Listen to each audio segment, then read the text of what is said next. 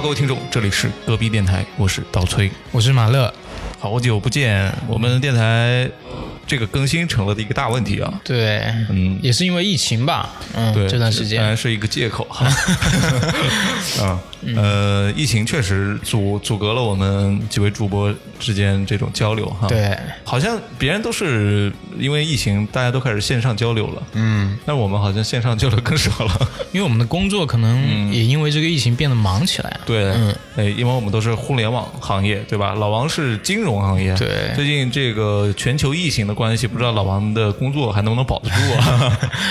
可能加班工资又提了。哎，是老王这个行业就是有加班工资，我们很羡慕，很羡慕。呃，同时老王最近还有一个人生大事儿，嗯，对，但是我们不能揭晓，对，很大，这个事儿很大，出大事了。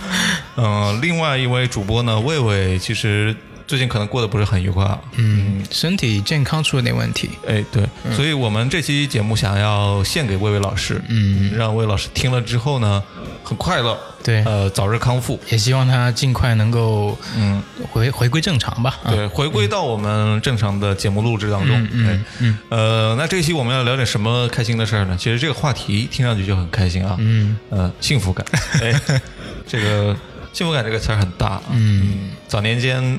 央视的记者上大街问老大爷：“ 你幸福吗？” 呃，老大爷都很懵，是吧？嗯，我姓李。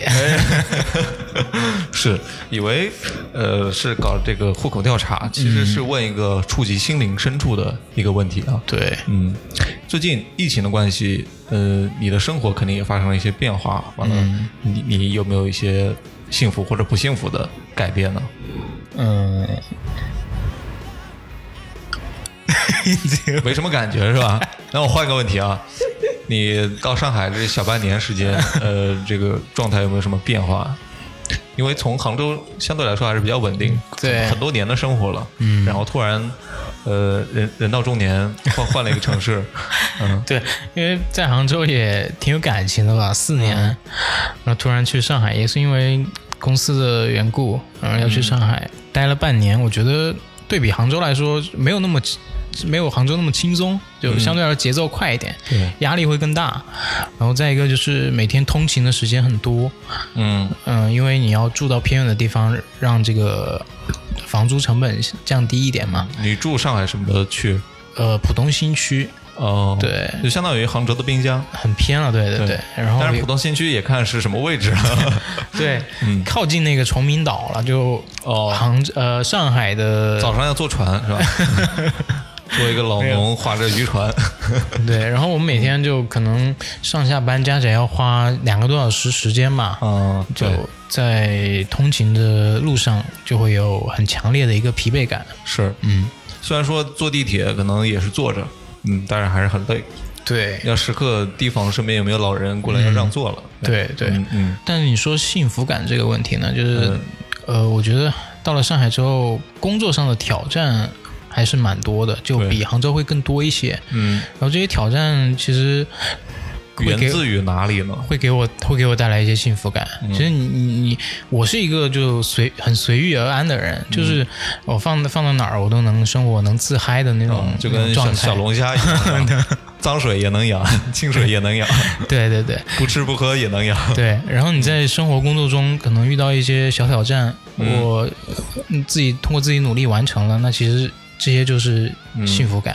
对，这个听上去还是一个呃，处于事业上升期的这样一个阶段，呃，正在奋斗的这样一个青年人，对吧？嗯，对。呃，然后他的一个普比较普遍的一个现状吧。嗯，我们的幸福感来源是工作。呃，当然我们今天说的肯定不止这么简单了。嗯，呃，你到上海这小半年时间，除了工作，自己这个自由的时间一般都在干嘛？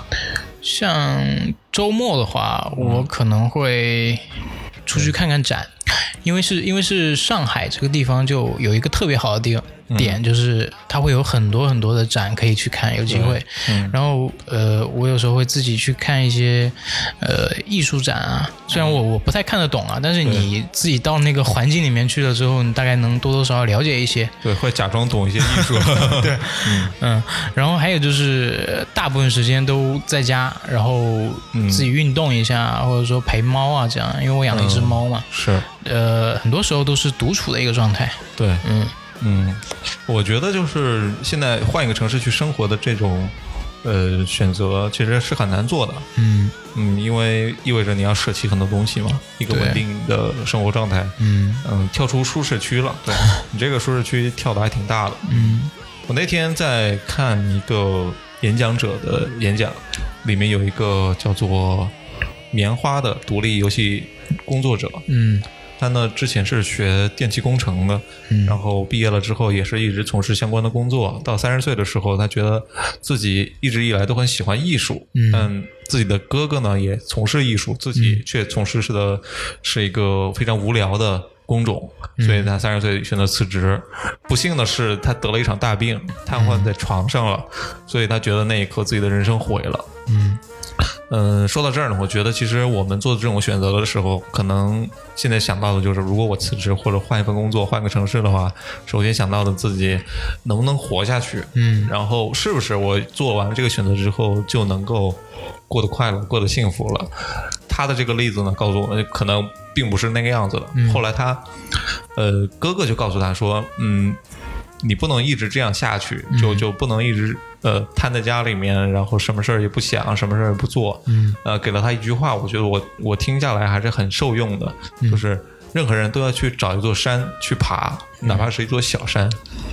对，所以你觉得你现在人生当中的要爬的山是什么山？我觉得就是眼前的一些小土坡吧。嗯嗯，我是一个 我是一个没有说有很大的、很远大的目标的一个人，我没有说一个很长远的一个五年计划、十年计划这样。当然，我也觉得这个也不是特别好。我会把一些眼前的小目标就能完成，我就很开心了。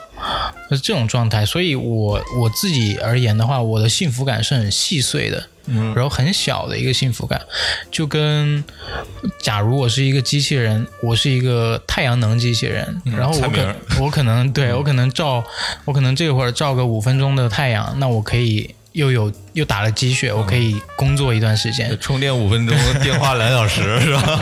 对，就是这种状态。嗯嗯。对，那你这个充电是你的能源是什么？是新能源吗？啊，新能源，就绿上绿牌，头上有点绿哈。对，就你到上海之后，你就会发现你要去接受很多陌生的东西，很多东西都是新鲜的，包括同事也好，对，包括你的客户，就反正你得去不断的去面面临新的社交，以及要花很多精力去处理一些人际关系以及工作上的。业务也好，嗯，那这个会占据你大部分的时间。对，那当你下了班，我下了班可能自己选择很晚的时候，我都会自己做个做个饭。对，看你朋友圈天天发那个便当，嗯，对，就一方面是。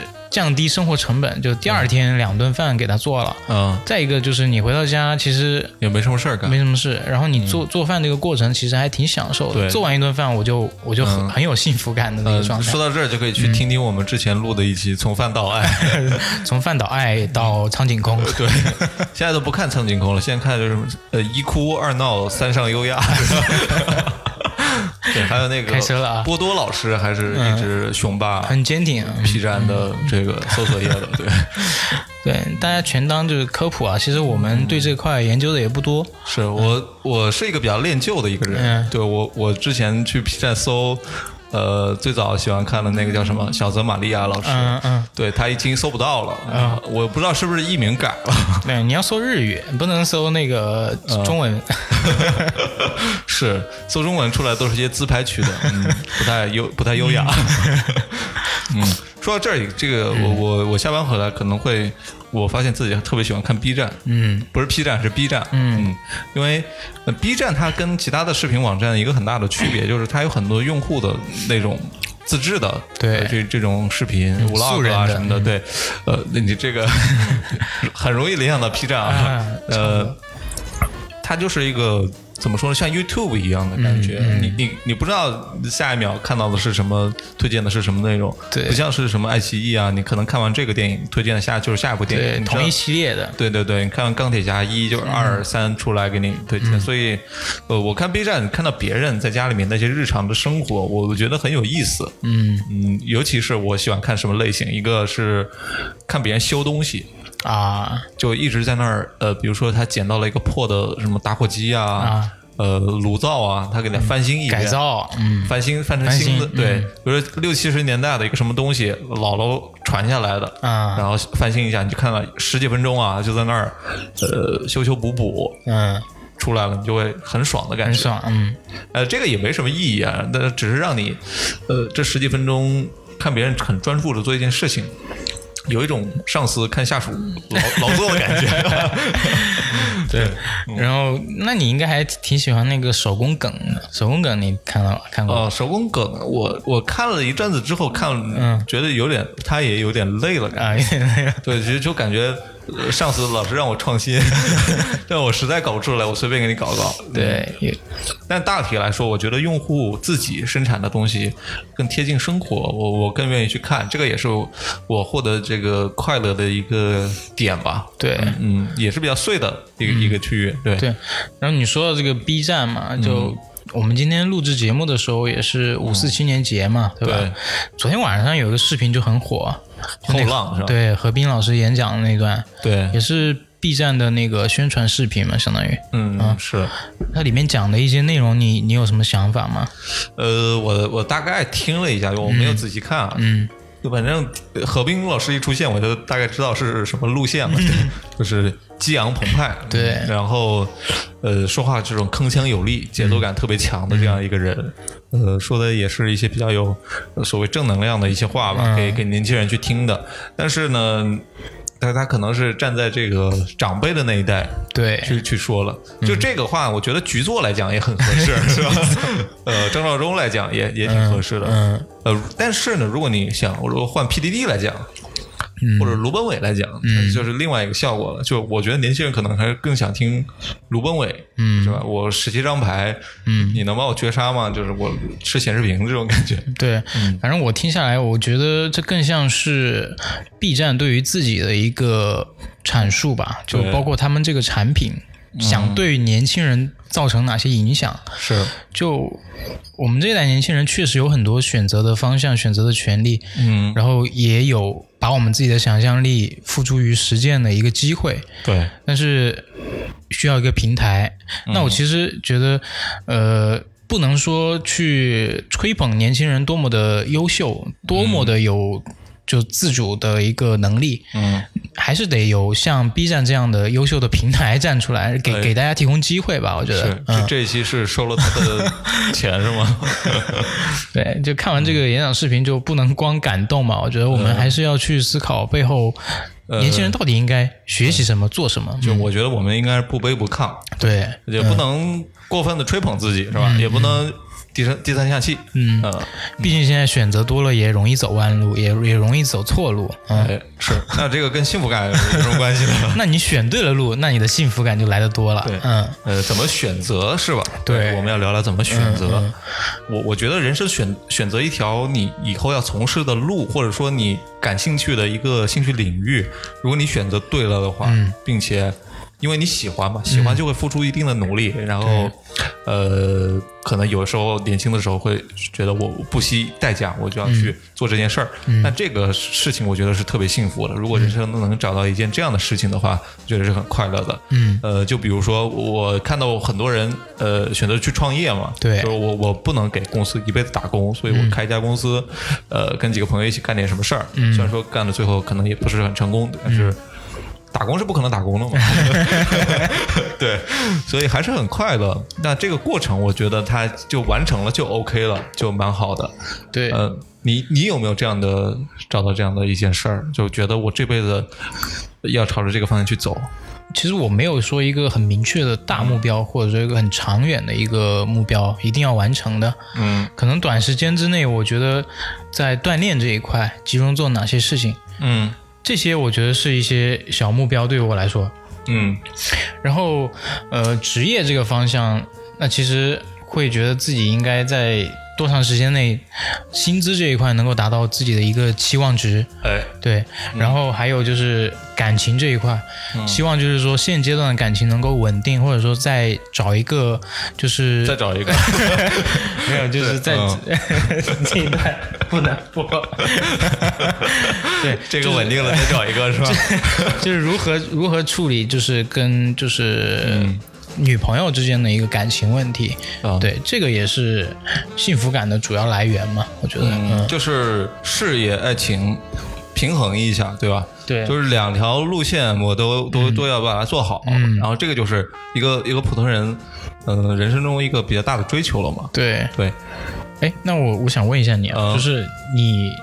如果时间倒回去，刚毕业那会儿，嗯，你会有什么特别憧憬的职业吗？就是如如果说跳出你现在所经历的这一切，对，那你你当时应该会选择什么样的一个行业，或者你感兴趣的职业？嗯，我那个时候其实目标还是很明确的，嗯，就我我一心想要进广告公司，嗯，做那个创意。或者是做客户执行，嗯，都可以，因为我觉得广告公司为什么吸引我呢？就我我上大学那会儿特别喜欢收集那种小传单啊，就各个店家他自己发的那个小传单，我们学校校园里不是经常有嘛？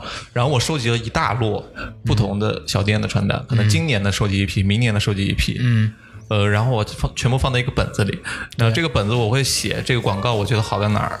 不好在哪儿啊？然后这个传单，我如果我来设计的话，应该设计成什么样？嗯，以及我自己在学校里面做的一些，呃，比如说晚会啊什么的，我我也会设计一些小海报嘛。嗯，那这些东西我也会给它保存起来，做成了一个小小册子。嗯，因为我觉得我是一个工科专业，而且不是一个特别好的学校。如果我想要进一个非常牛逼的外企的四 A 广告公司的话，其实是很难的。对。那如果我进不去的话，难道我就应该放弃？到这个行业的一个希望嘛，但是当然不是，所以我一定要用我的这种土方法，嗯，去积累一些对于广告的理解，嗯，哪怕是一个小广告嘛，对，所以我我当时很很认真，很享受去做这件事情，嗯，并且我觉得以后哪怕我不在广告行业，我也可以做做创意，有一些可以做，比如说像现在做播客，嗯，它本身也是一个创意的工作嘛，我可以凭空产生一些东西，嗯。呃，并且这个东西呢，应该能够让我身边的一些人，呃，感到不一样，感到很很很快乐。我就我我特别想要朝这个方向去走，所以我觉得这个目标吧，它看起来很模糊，但是它可以应用到你的生活的各个方面。所以我现在其实我觉得我的生活也是这个样子的。嗯嗯，你说倒回到那个阶段，我觉得我那个时候做的挺对的了。嗯，就没有比这个。呃，可能更好的方向了吧？如果我朝另外一条路，就是做做那个更不切实际的做音乐嘛，嗯，那现在我可能还吃不上饭呢，对吧？社保还没有交齐，嗯，对，所以其实创意类的工作会非常吸引你，其实也是一直能够不断满足自己好奇心的一个过程。对对，就好像你的人生跟游戏里那种 RPG 游戏里面点技能树一样，嗯，你点了这一个一个技能树，其实。嗯，游戏里只给你规定了三棵技能树嘛，但是你的人生一辈子可能有无数个技能树，嗯，等着你去点。你点了这个，点了那个，可能又合成了另一个，所以机会是无限多的。这个听起来是不是更像后浪？嗯，是。所以你倒回去，你你有什么不一样的想法吗？我是那种就很冲动能做选择的人，嗯，但是我做的选择。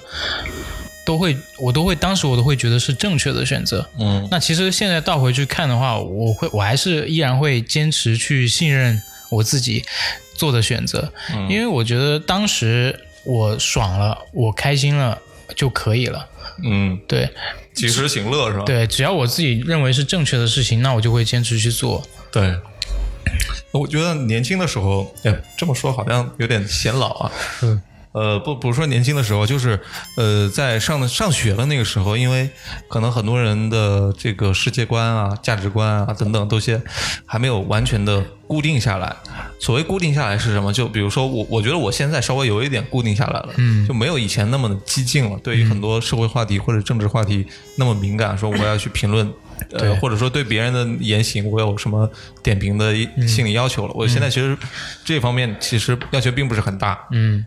但是在那个时候，其实是有很强的这个被别人引导的，嗯，这个这个这个状态的。对，就比如说我看了一本书，或者是看了一部电影，里面有一些稍微激进一点的言论，就会被引导，然后你的人生就会朝着那个方向去走。就比如说我我我我我看了很多，上大学看了很多那个音乐传记嘛，就是那些名人当时的生活是什么样的，我就特别憧憬他们那种生活方式。对。就比如说，我很喜欢嬉皮士的感觉，嗯，呃呃，一定要什么，我我穷游。去参加音乐节，对，然后去听不同的音乐，然后过那种不被任何人管束的生活，对，嗯，然后很容易被那个方向去引导，引过去，但是这个东西。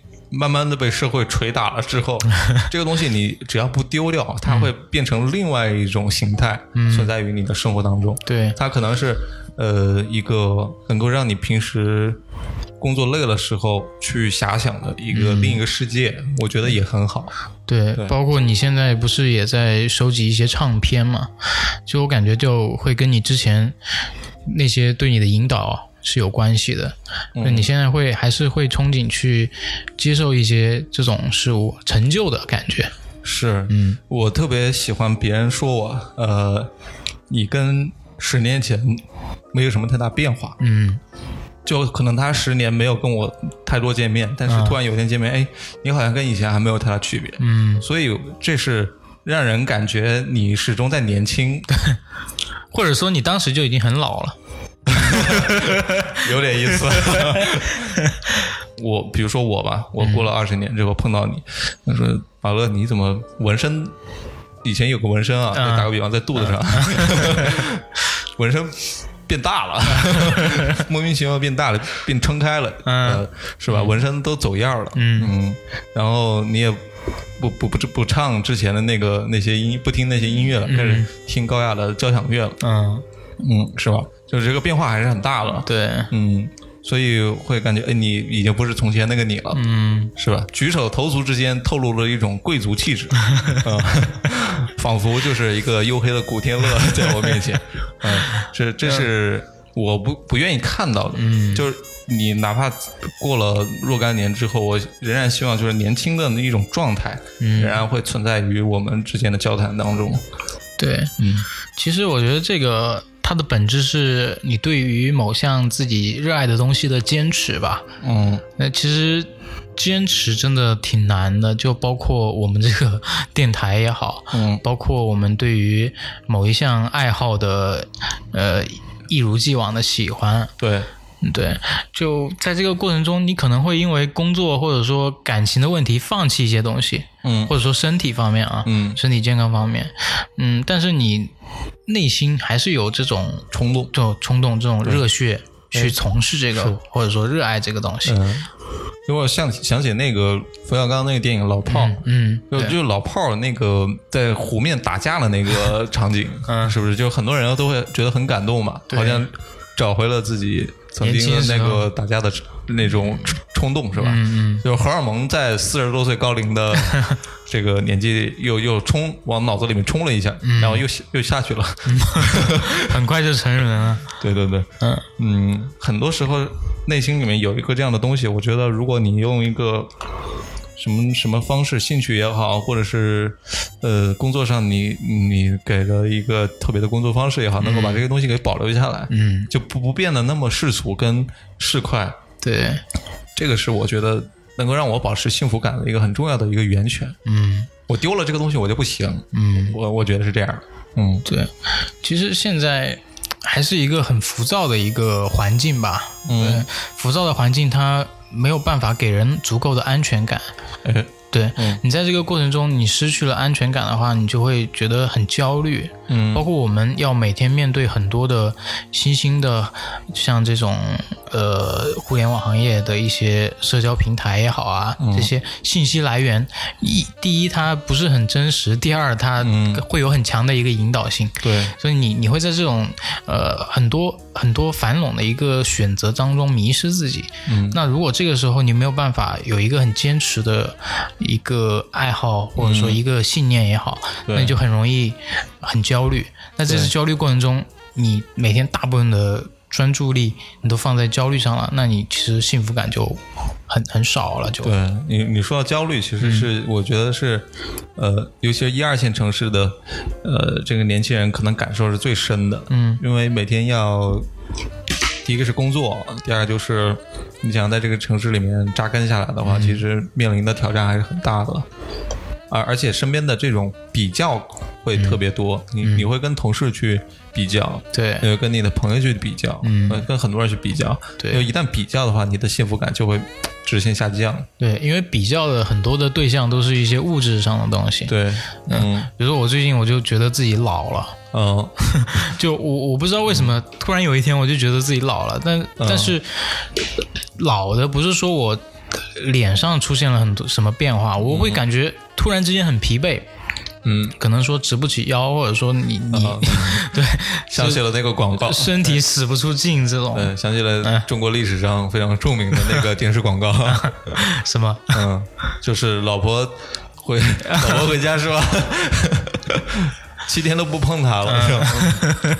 对，然后就茶壶的那个漏嘴就往下倒啊，这种隐喻是吧？对，是，对。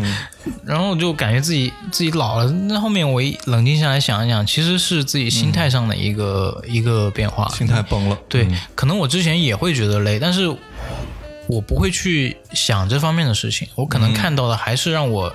激情澎湃的东西，嗯，就你你的视角还是在很阳光、很少年、很很积极的一个一个一个状态，嗯，所以呃，还是努力的让自己转变视角吧，嗯，对，注意力这一块。那那你觉得，就是人老了之后，是不是幸福感就会自然的下降？嗯，看吧，看你。专注的东西是什么吧？老了下棋也很开心啊，专注于赌博是吧？对，嗯，每天都很刺激，就是那点退休金到底明天还能不能挣回来？对，嗯，对我我昨天那个在路上逛的时候，还经过一个呃，可能是老老人社区吧，嗯，下面有很多那种树荫下的小小赌局。啊，嗯，就是打斗地主啊，下象棋什么的。其实那波人还。场面还是异常紧张的，很激烈的。对。他们这种互相搏斗、博弈，对朋友之间的互相博弈，其实还是很刺激的。我觉得刚刚我那个问题可能不能这么问。嗯，就人老了之后，他追求的幸福可能是另外一种幸福了。嗯，就不是我们现在需要的，就是充满荷尔蒙、充满多巴胺的这种快乐。对，嗯，就是老了之后，可能追求的是一种呃满足感。可能中中国老人的这这种儿孙满堂，对，嗯，然后在广场上能够对尽情挥洒汗水，博得哪位大妈的注意，嗯，这也是一种老年 PUA。嗯，对，呃，你你现在这个阶段，你追求的幸福的这个方向是什么？是我工作上要呃升职加薪，还是说我我除了工作之外，我要有一点其他的？快乐的支点，嗯，我还是呃比较自我的吧。我觉得我能够完成自己所期望的一个状态，我觉得就很幸福了。比如说工作上会有很多挑战，呃，公司有绩效考核啊，嗯，对吧？然后客户这方面有很多需求，你需要去满足他们。那在这个过程中，呃，你完成了一个。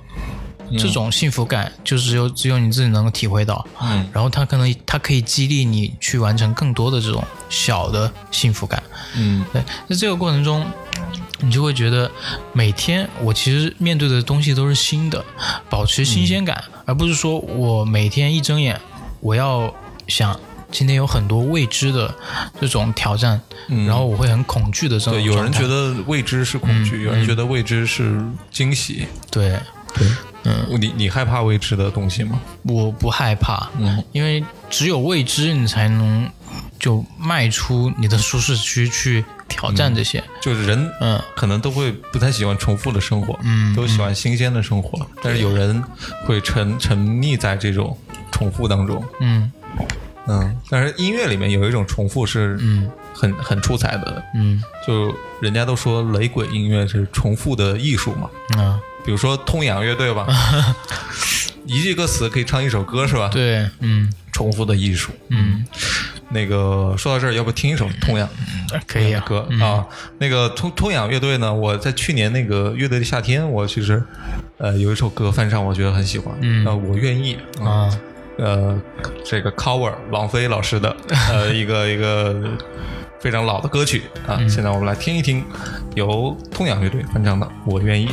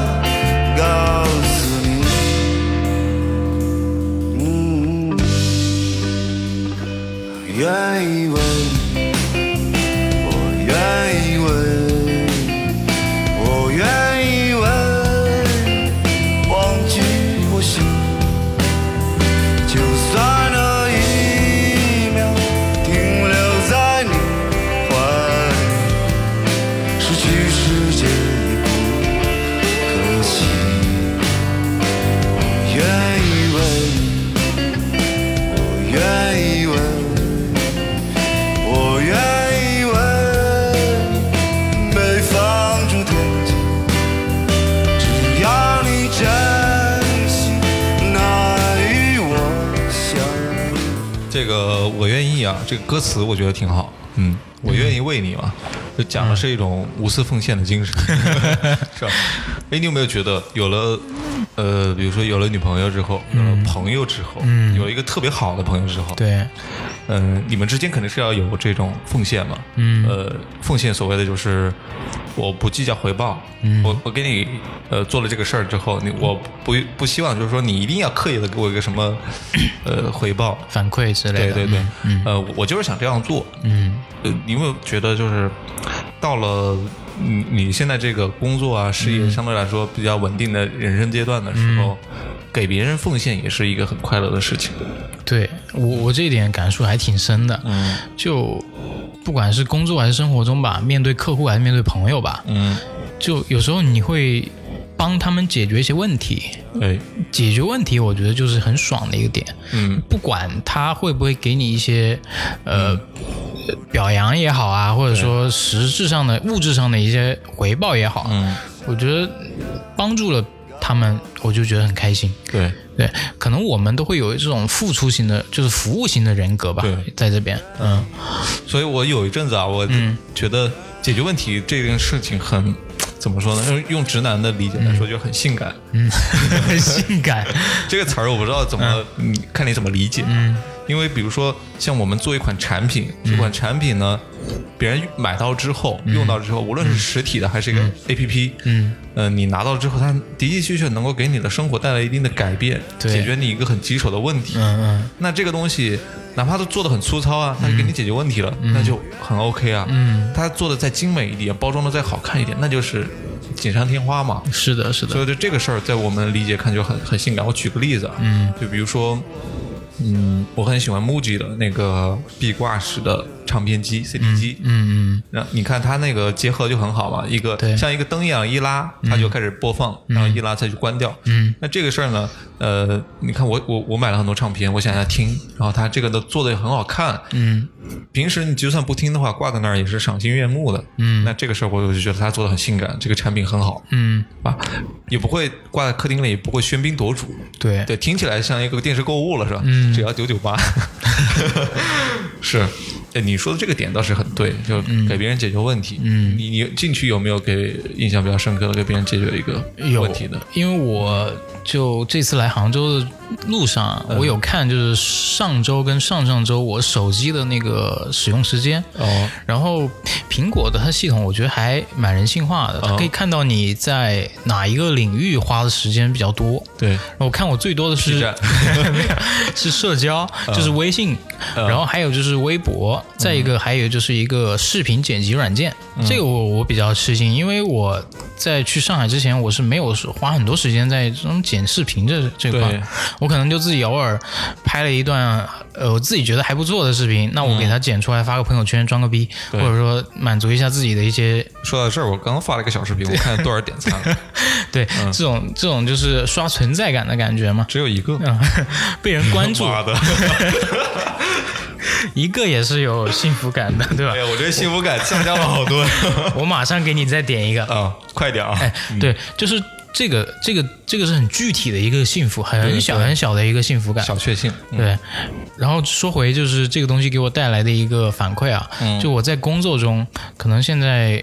我会觉得我们公司有很多产品，嗯，他拍的一些视频，我觉得没有什么很有创意或者说很吸引我的点。对，那我自己有时候会呃空闲的时候拿出来拍一拍，嗯，然后通过一种剪辑也好，加入一些自己的想法，嗯，然后再给回到同事，让他去做宣传也好，或者说去销售也好，这个时候其实会有对他有一定的帮助，然后其实自己也是会有很大的一个满足感在那边。是，对，这个是我在工作。中现在比较密集、比较小的一种幸福感，细碎的幸福感。我觉得在工作当中遇到你这种人，应该是很快乐的一件事。对于同事来说，为什么？就我觉得现在大部分，哪怕是在互联网这种高创新的行业里面，大部分人依然是平庸的。对，为什么？因为我们在很多时候，互联网已经发展了十几年了嘛。嗯。那在这十几年当中，所谓的沉淀，可能它并不是真正有价值的沉淀。嗯，就有些工作方式，我们在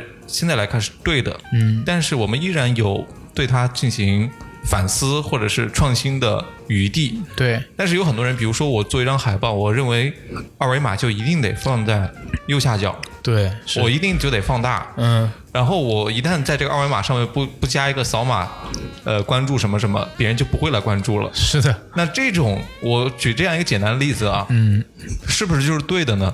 不一定。那你的领导或者是一个平庸的设计师会告诉你，一定得这样做。嗯，那可能就你一旦听了他们的话的话，你就进入了一个假沉淀里面。嗯，是的。你你不会跳出这个圈子了，去想一些可能我放在中间，我加一点别的设计元素，可能会更好一点呢。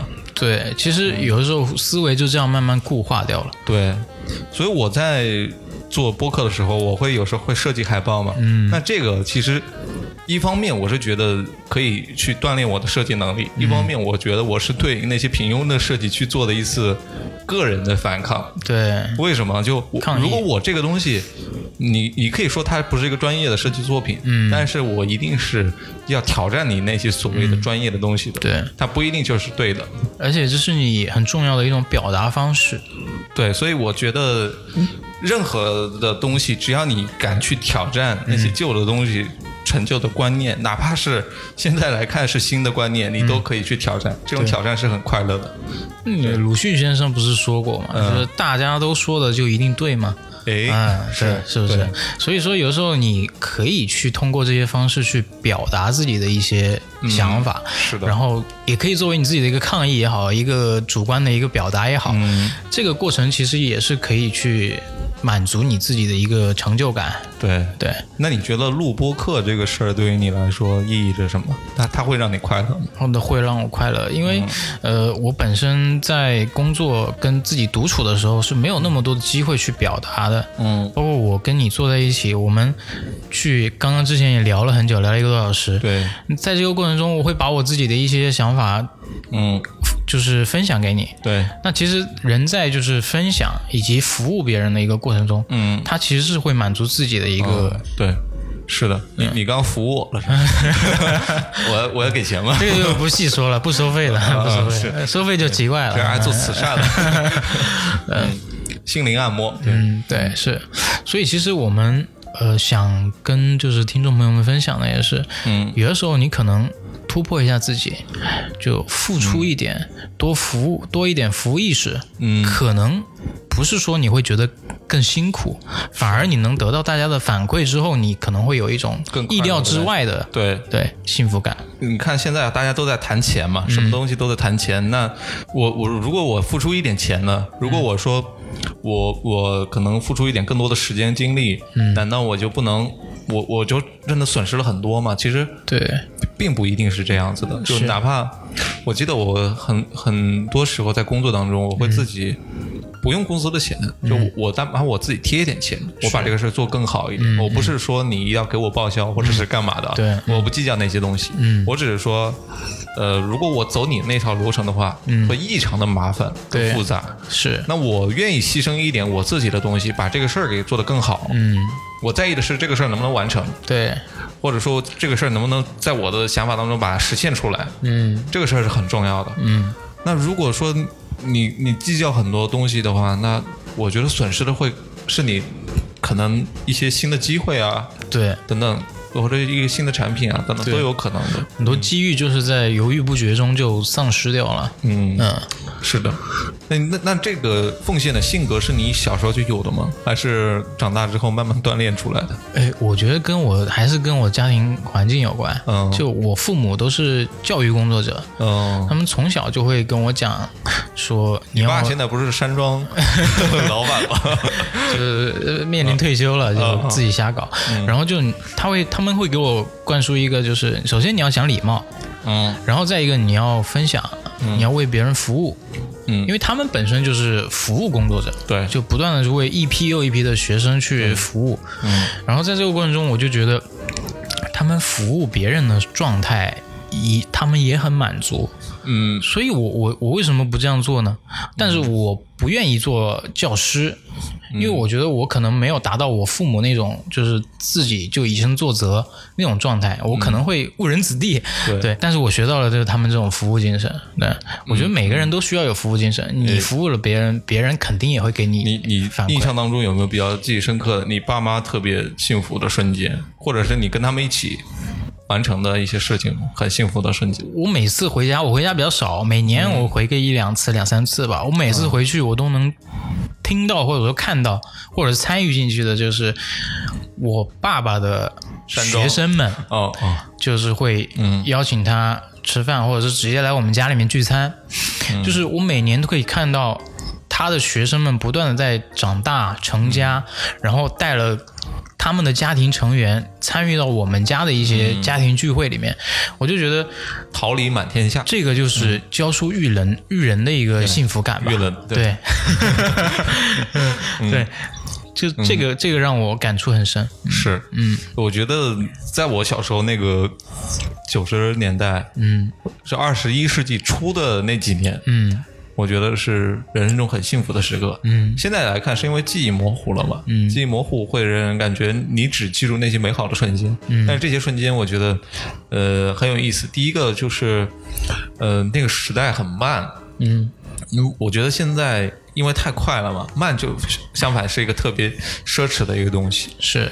呃，就像我昨天我刚刚刚提到的那个树荫下面的小赌局，啊而且那个赌局上面用的都是真钱。啊现金，现在现金很难看到了吧？对，对我看到别人用那个一块、两块、那个五块钱、五十块钱放在那儿，我觉得很穿越，我仿佛从二零二零年走进了呃那个二零零一年，对。然后又走进了就是二零一零年，嗯，就是那条街会让我感觉时光在不断的穿越，嗯。这种幸福感是很强烈的，因为你知道我们现在没有办法回到过去嘛，过去的东西只能靠影像、靠一些文字来记载。对。那我看到了一些旧时代的东西，嗯。我说旧时代不太对啊，说旧社会了，就是过去的一些流光溢彩的东西，让我感觉很兴奋。嗯。我是一个比较恋旧的一个一个人，所以看到过去的东西会让我感觉很快乐。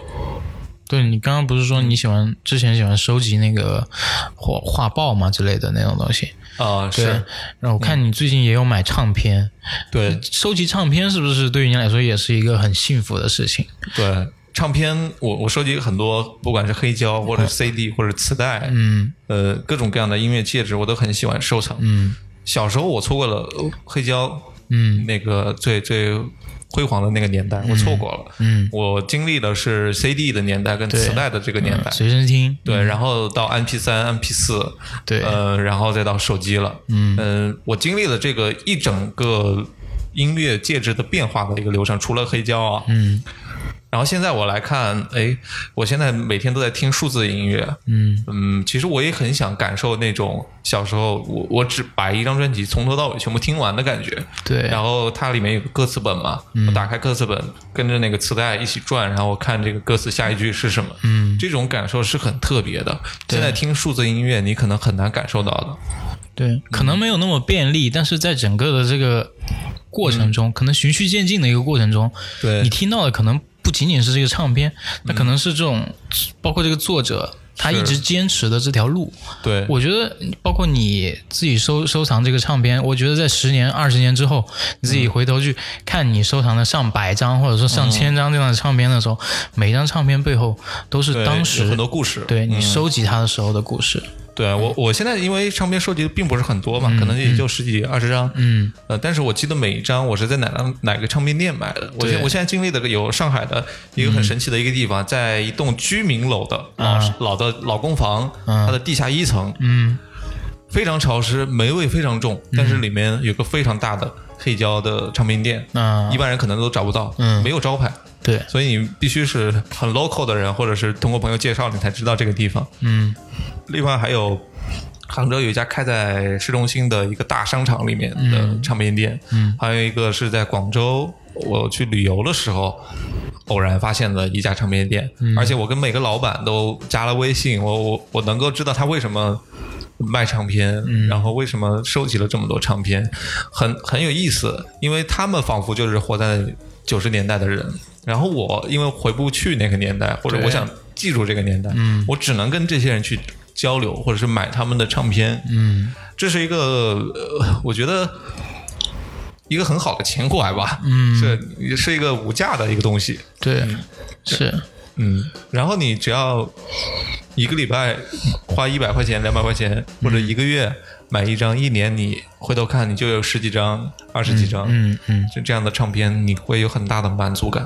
拥有他们就是对很满足，嗯，我觉得是一种坚持的满足感，对，一直延续下去的，对，而不是说呃很短暂、转瞬即逝的这种感觉。是，嗯，你你花钱会快乐吗？花钱很快乐啊，嗯，对，呃，特别是最近，我就感觉花钱真的很快乐，包括你给呃。给自己的妈妈买一些节日的礼物，嗯，应该也不会给别人的妈妈。对，对，就算给自己亲人买买东西的时候，你会觉得，呃，能够能够以这种方式告诉他们，就是我爱他们，或者说我我想着他们，在乎他们。对，呃，因为现在陪伴的时间确实很很少。对。对，但但是你这种就是物质化的方式去表达爱嘛，现在。嗯，老是有的时候就会觉得自己，哎，为什么没有攒很多钱呢？嗯，但是其实后面仔细一想，钱乃身外之物，不管是有钱没钱吧，不管是有没有 有没有物质基础，嗯，每天的烦恼其实都是有的。对，我我们还是应该就是看开一点，对，专注在。能够让自己感觉到幸福的一个事事物之上，对，嗯，你有没有一些词一听上去就感觉很很幸福、快乐满满这种感觉？有啊，我觉得我特别喜欢一个词叫“不期而遇”。哎，对，这个是怎么理解的？这个就是你你你没有没有想到这个东西会出现在你的生活中，嗯，然后它是一个积极向上、一个好的东西。呃路过街角的咖啡店，转角遇到爱，是 不期而遇。对，哎，不期而遇这个词听上去很像那种高中初恋的感觉，哎，没感觉是吧？对你你有没有？就是我高中没有初恋，我高中。我我是说有没有这种类似的词语？嗯，哦，词语是吧？对对，你要不先解释解释“不期而遇”吧，就是可以把这个延伸一点。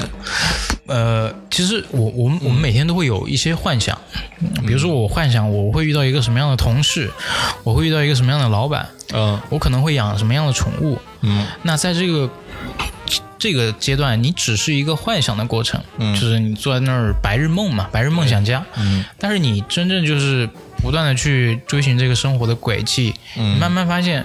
哇，有一些你之前幻想的东西就实现了，嗯，他可能就真的被你拥有了，嗯，你可能就真的遇到了这么一个人，surprise 是吧？对对，这种感觉你就会觉得哇，我之前是不是做过这样的梦，现在美梦成真了？这段我梦到过，这段我梦到过，是不是大家都有这样的经历？嗯，这种感觉我觉得就是一种惊喜，嗯，对，惊喜。不期而遇，对，就你也没有特别期待，但是突然有一天，呃，你就遇上了，嗯，很开心，嗯。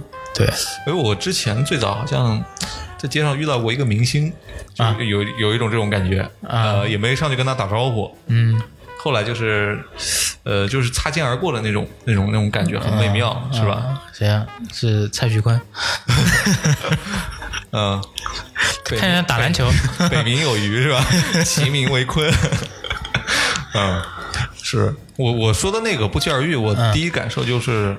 嗯，那种初恋的嗯。感觉，而而且有一种，呃，你知道高中男生啊，很多那种比较腼腆的，嗯，呃，初恋是非常苦涩的，嗯，都不叫初恋嘛，叫暗恋，就那种感觉是很苦涩的，嗯，呃，我前段时间看了一部电影叫《马周街残酷史》，嗯，韩国的一部青春片，嗯。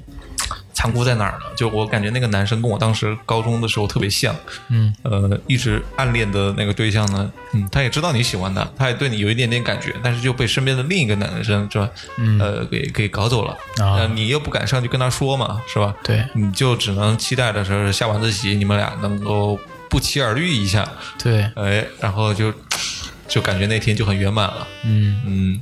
但后来就没渐渐就没有这种感觉，就不会期待这个东西了，就不期而遇，也不会给你带来很大的惊喜。嗯，说说这个词，其实我想我还想聊一下，就是我职业生涯到现在现在为止的职业生涯。嗯，就我其实没有说很一直以来都没有很正经的说去参加一个大公司的面试也好，去挑战一个大厂的工作。嗯。我一直都在小公司，对，然后我遇到的人，我都是那种我很喜欢的人，我我愿意去追随他也好，或者跟他一起去合作。共事也好，对，包括这一次去上海，我也是，我就觉得我有我很欣赏的同事，我有很有人格魅力的老板，嗯，我觉得这些能够给我就是无聊甚至繁杂的工作里面带来很多的幸福感跟成就感，嗯，这些能够。给我不断的动力去让我在工作上去付出，对，嗯，哎，这个倒是，呃，我觉得可能只有工作的人才有这种感受，嗯嗯，呃，不一定啊，就是一旦涉及到跟人的合作，对对对，就会呃，有的人合作的好，有的人合作的不好，嗯，呃，就会有这样的感受出现，就哪怕你在大学里面组织一个社团活动，嗯。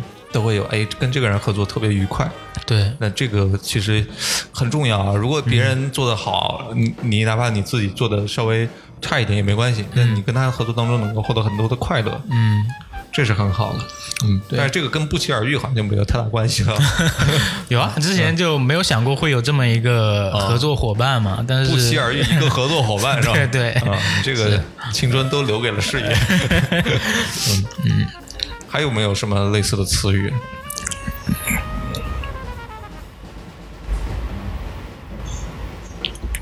还有一个，还有一个，我问你吧。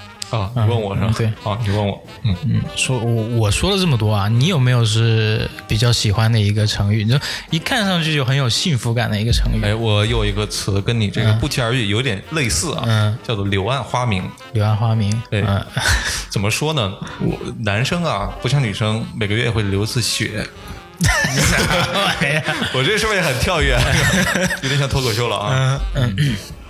我们其实每个月也会有一段时间特别不开心，或者情绪很低落嘛，不一定一个月，可能两个月一次，三个月一次，总会有的。嗯。嗯，那这个低潮呢，我觉得就是柳暗，嗯，柳暗的阶段。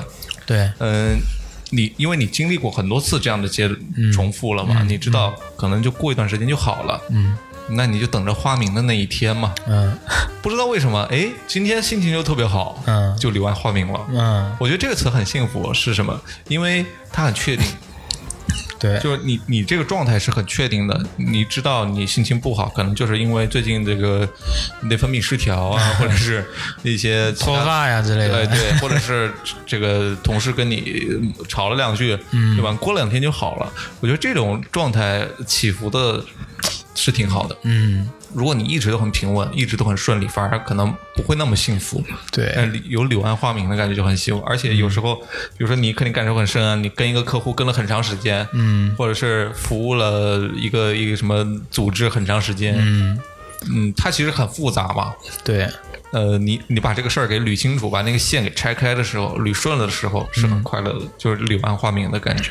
是，嗯嗯。我操！我刚想说什么来着？我想一想。啊，我还有个词啊，嗯，待会儿可以解释你现在这个状态。恍然大悟，恍然大悟，对，突然想到了自己刚想说的那个事儿是是什么，这个也很幸福，恍然大悟的这个快乐。对，其实我我我刚好等我想起来，刚刚想说柳暗花明这个，嗯，其实跟我们就男生可能思维方式有关，或者说。一种呃倾诉的方式有关，嗯，我们可能很多时候会选择压抑自己的情绪，对，那其实呃都叫物极必反嘛，嗯，就你你一定压抑到某个程度的时候，它会爆发，对，那其实在这个过程中爆发的时候，它一定会有一个宣泄的过程，这种状态是很爽的，就不管是什么点去触及了、触发了那个爆发点，对，对你都会觉得很爽。嗯，就一下倾倒出来了，自己的苦，一下就 shoot shoot，对 shoot，，对，嗯。嗯，呃，我我还有个词啊，就是刚刚那个说到的恍然大悟嘛，对对，就是恍然大悟怎么理解呢？恍然大悟，我觉得是呃，经历了一些事情之后，你嗯，原来那些困惑的问题突然被解决了，嗯，这种这种状态是是很快乐的。对，那我想了一个，就是春暖花开。哎呦，这个听上去就是后浪的词。这个跟这个跟大自然有关，嗯，就包括这一次，就因为这个疫情嘛，嗯，我们可能对大自然又有了另外一个角度的了解，嗯，就是之前可能呃忙于工作也好，或者生活中一些。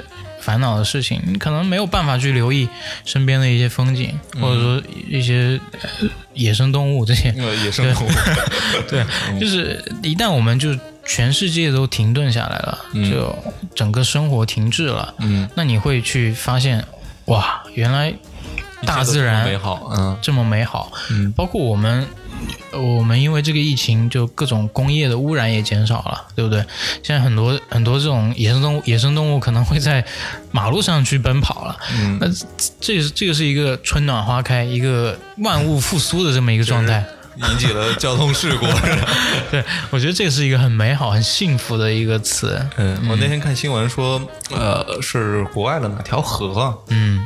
原本是个景区嘛，对，然后疫情的关系，现在没人了，嗯，那条河又重新清澈了起来，嗯，然后里面的鱼啊什么的就会又又冒出来了，对，呃，好像说，嗯，之前很多人担心人类在地球上，人类是寄生虫，嗯，然后人因为人类。存活这么长时间会导致地球越来越衰竭，对。但实际上，好像这次疫情一看，好像不是这样的。嗯。一旦人类消失的话，地球还是很快会恢复它的这个生态环境嘛。那那还不至于消失了，臭氧层子又缝合起来了。对，大家的呼吸道现在是更健康了。是。毕竟现在每天都戴口罩。春暖花开是。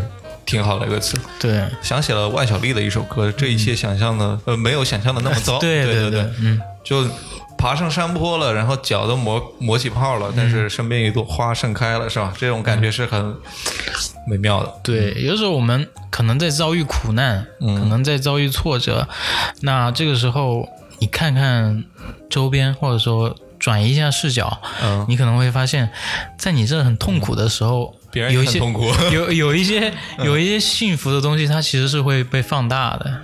嗯，这种状态也挺美妙的。换个视角看世界，是吧？对，嗯，还有一个词啊，嗯，就是这个跟你那个春暖花开有点像啊，叫枯木逢春。哎，枯木逢春怎么理解？嗯，听到这个词的感受。一种再生吧，一种新生，迎接新生的一种状态。对，嗯，否极泰来这种感觉。哎，是，嗯，就就好像是本来这个人都快不行了，嗯。嗯，然后。哎，突然一下又好了，比以前更好了，是吧？是吧？就可能以前有点小毛病，嗯，然后是是生活也不是很如意，嗯，但是突然呢，经历一个时间段，恍然大悟了，嗯。嗯，然后枯木又逢春了，对，嗯，所以其实面对面对一些就是挫折也好，我们还是要积极一点，对，总这句话是给魏魏老师听的，是吧？对，总觉得就是。生活对我太不公平了，嗯，给了我很多遭遇。那其实，嗯，没有过没有过不去的坎儿吧？我觉得，对，既然大家都一无所有了，那也没什么可以再失去的了。关键是其他人不是一无所有，就只有你一无所有，这很这是很尴尬的。嗯，对，这这些这些词啊，大家听众其实也可以想一想，有哪些词是你一听到就会感觉很很快乐、很幸福的？嗯，或者是仔细想一想。呃，还是很幸福的一个感觉。嗯嗯，如果你有的话，可以在节目下面给我们留言，对，大家互动一下，看哪些成语，呃，成语接龙一下，对，很幸福的一件事。嗯，这个幸福感，说说的说这么多啊，那其实，呃，是一个很空的词，很空的词，对，也是可以很具体的。情感对吧？嗯，呃，说到底呢，我们这期想要表达的一个感受就是，我们经历过很多幸福的瞬间，嗯，然后我们也来分享出来。对我们，我们体体会过它给我们的快感，那我们可以其实可以再次拥有它。嗯，只要可能你迈出一步，或者说再尝试一次。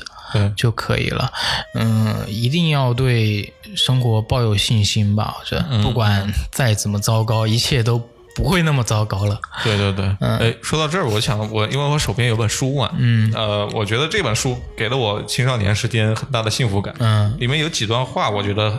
嗯，很值得拿出来玩味一下。让我看一下，是《春宫图》哎，肉蒲团。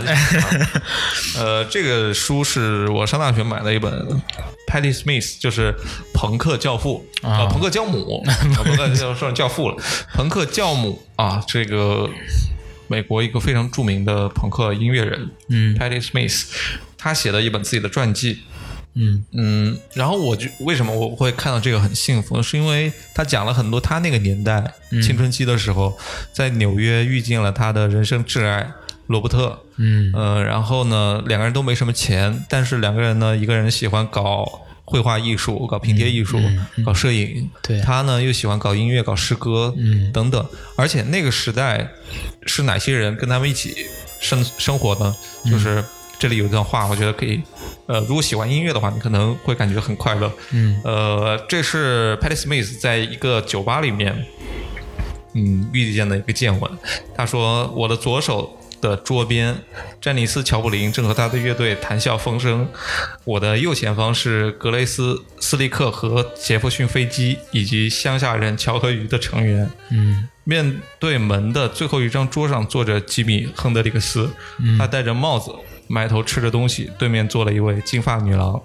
音乐家在这里遍地都是，在他们跟前的桌子上堆满了虾和青酱、西班牙海鲜饭、桑格里酒壶和龙舌兰酒瓶。嗯，就你画面感很强。对，就你身边的这些人，呃，当下来看都是一些可能。嗯，还不是很出名的一些音乐人，呃，可能已经有些人很出名了，嗯，但是他都坐在你的身边，他不是离你很远的一些人，而且都是一些非常伟大的音乐家，呃，在若干年之后，他们呃都都去世了，都不在了，然后你在看这段文字的时候，还是会觉得那个是一个很不可思议的年代，对，而且他们都吃着非常平易近人的东西，对吧？嗯嗯，然后还有另外一段，我觉得也很有意思，嗯。嗯，这个写的是纽约的一家很著名的酒店，叫做切尔西旅馆啊。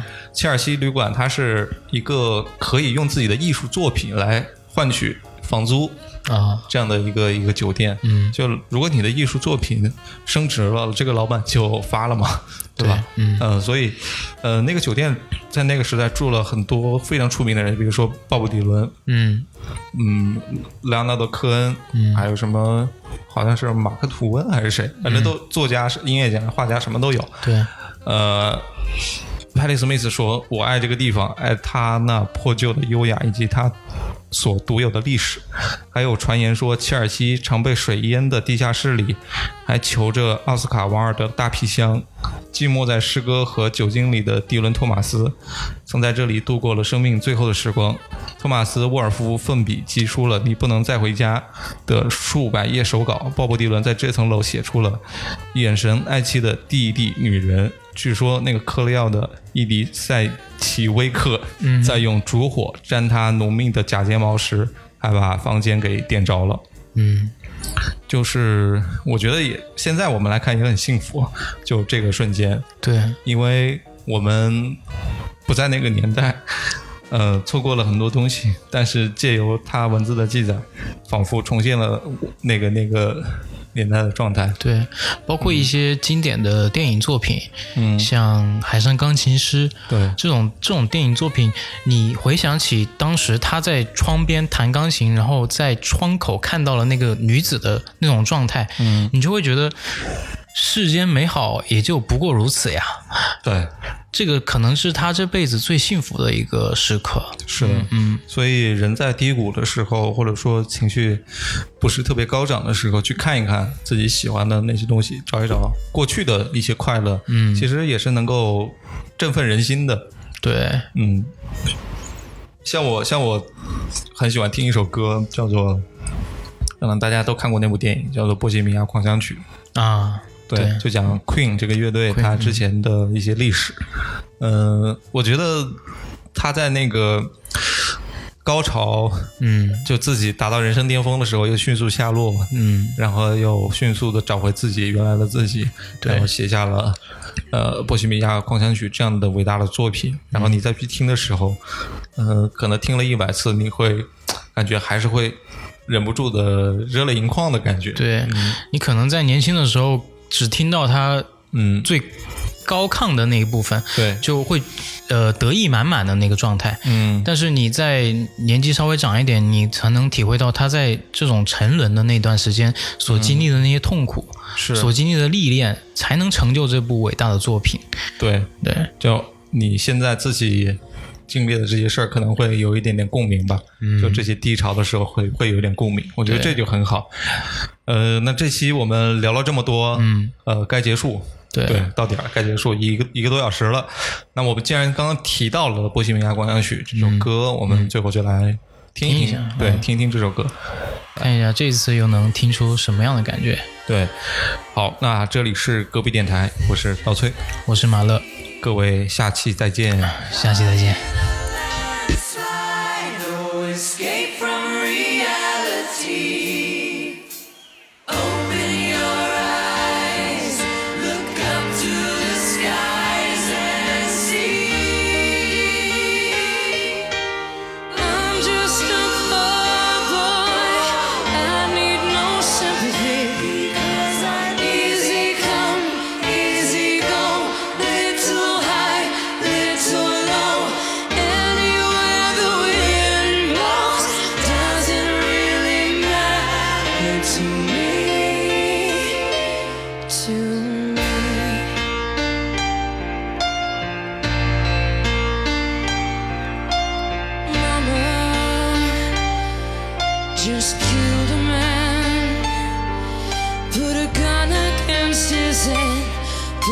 trigger.